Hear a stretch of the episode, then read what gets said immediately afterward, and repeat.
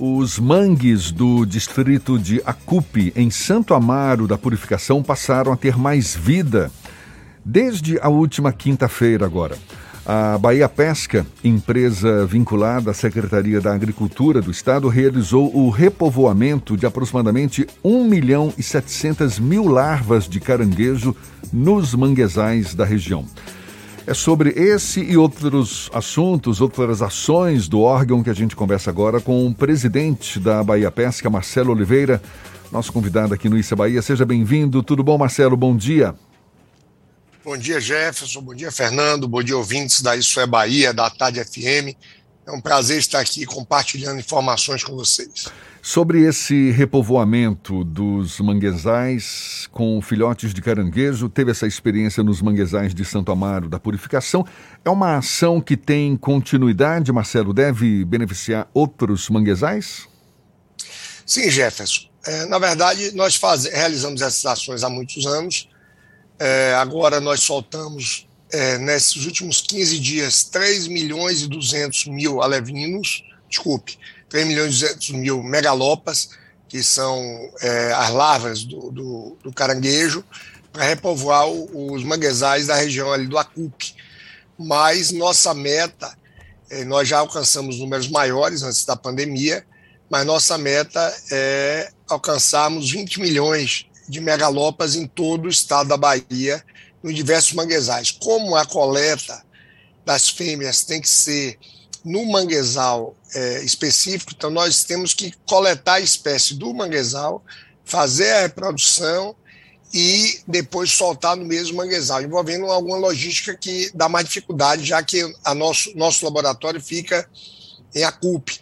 Porém, com a, o abrandamento da pandemia, nós voltaremos a fazer isso por todo o nosso vasto litoral. Onde tiver um manguezal, a Bahia Pesca irá fazer a coleta e o repovoamento do, dos megalopas dos caranguejos. Pois é, são megalopas cultivadas no próprio laboratório da Bahia Pesca, que fica lá em Santo Amaro, onde também são realizadas é, é, é, pesquisas, não é? atividades de, de, de, pesquisa da empresa.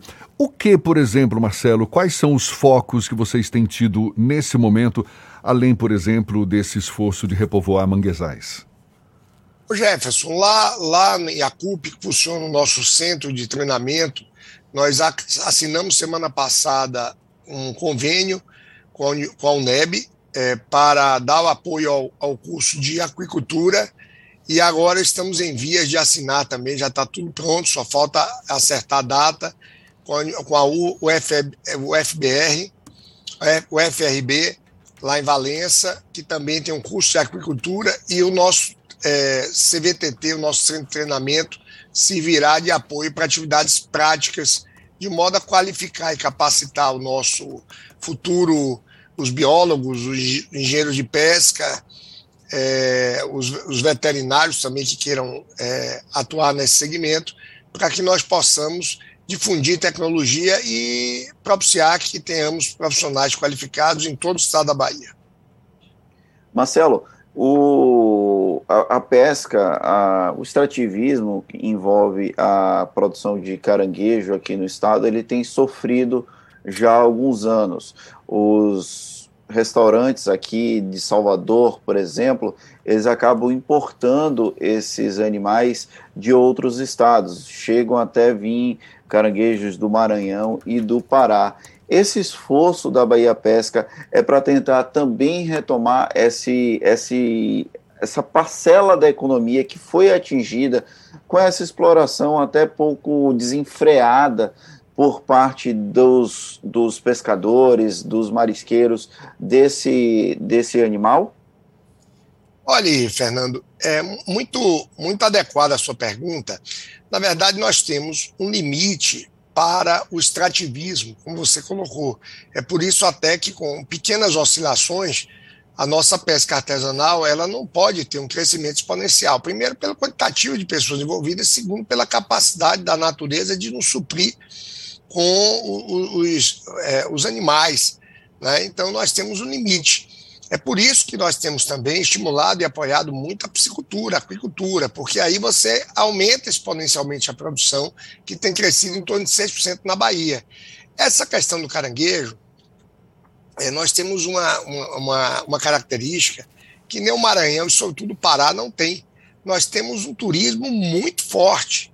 Então, você ter os manguezais aonde é feita a extração e manguezais que já vem sofrendo eventualmente com a poluição, com a devastação.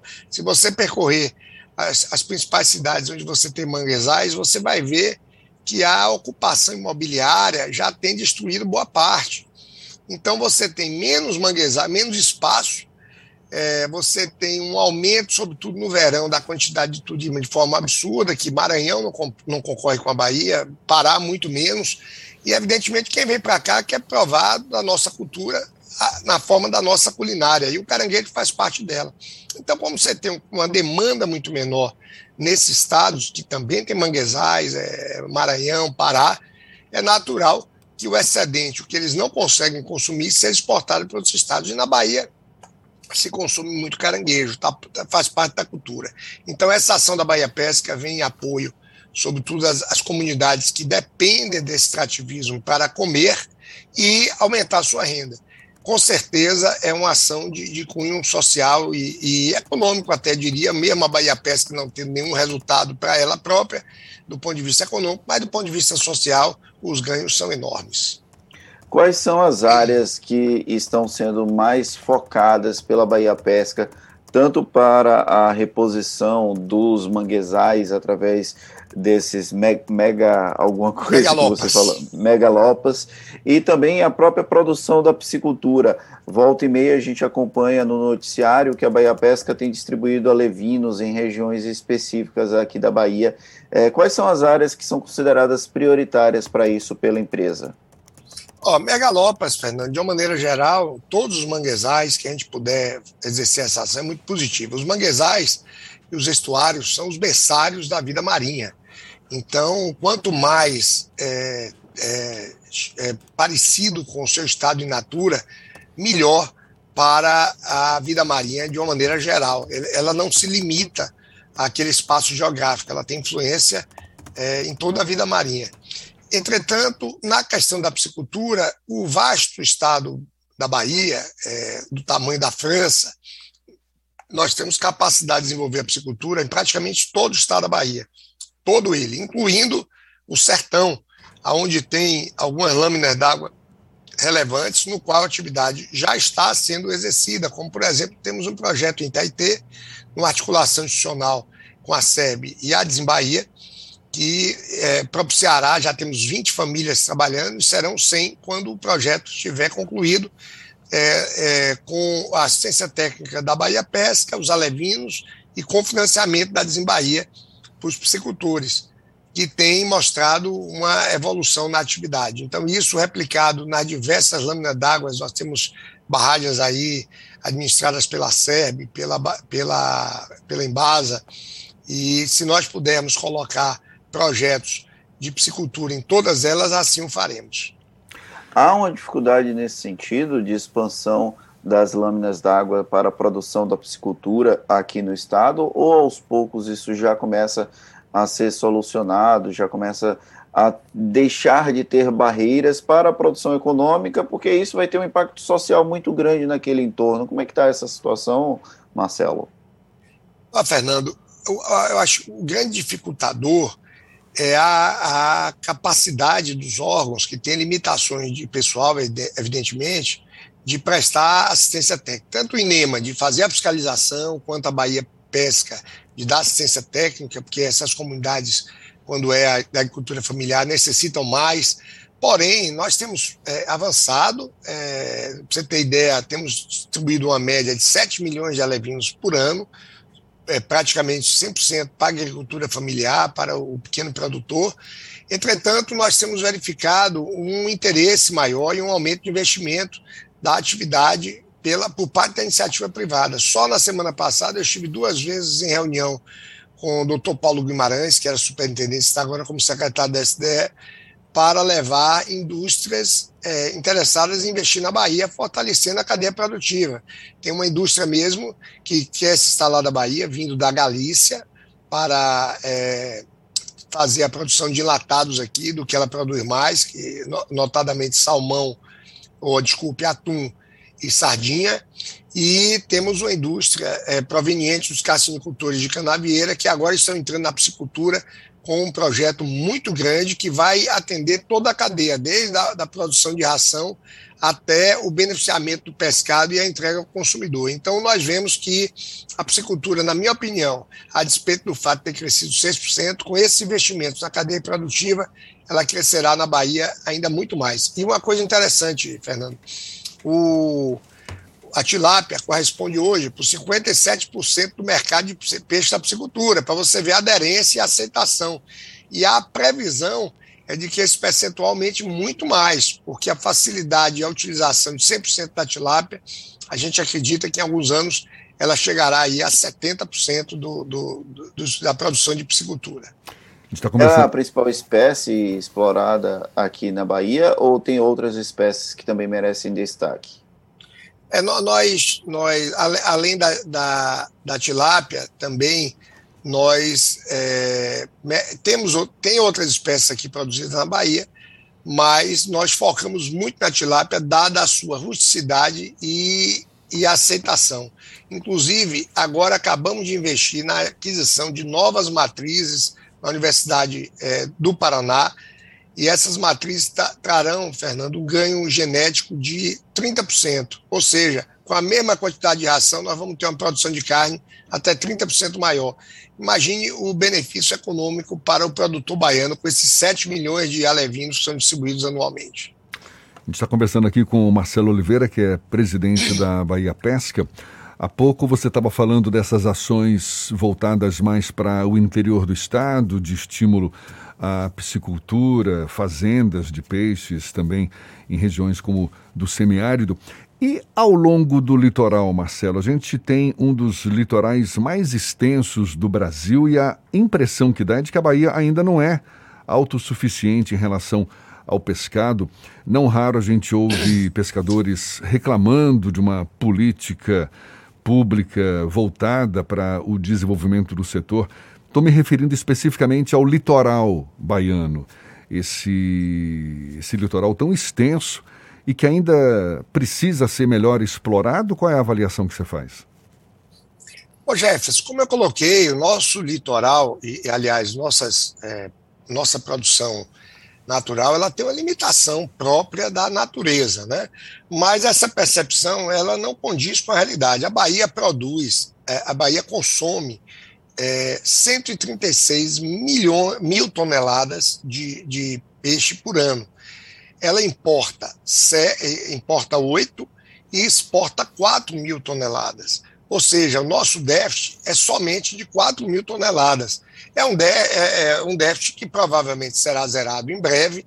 Agora, nós não deixaremos nunca de importar, primeiro pelo aquilo que a gente conversou aí com o Fernando. Por exemplo, nós continuaremos importando muito provavelmente camarões, por melhor, por mais que aumentemos a produção, pelo fato da demanda aqui ser muito grande. Da mesma forma, existem espécies, como algumas amazônicas, filhote, por exemplo, nós não encontramos aqui. Pirarucu também não é, não é fácil encontrar aqui, é típico da região amazônica.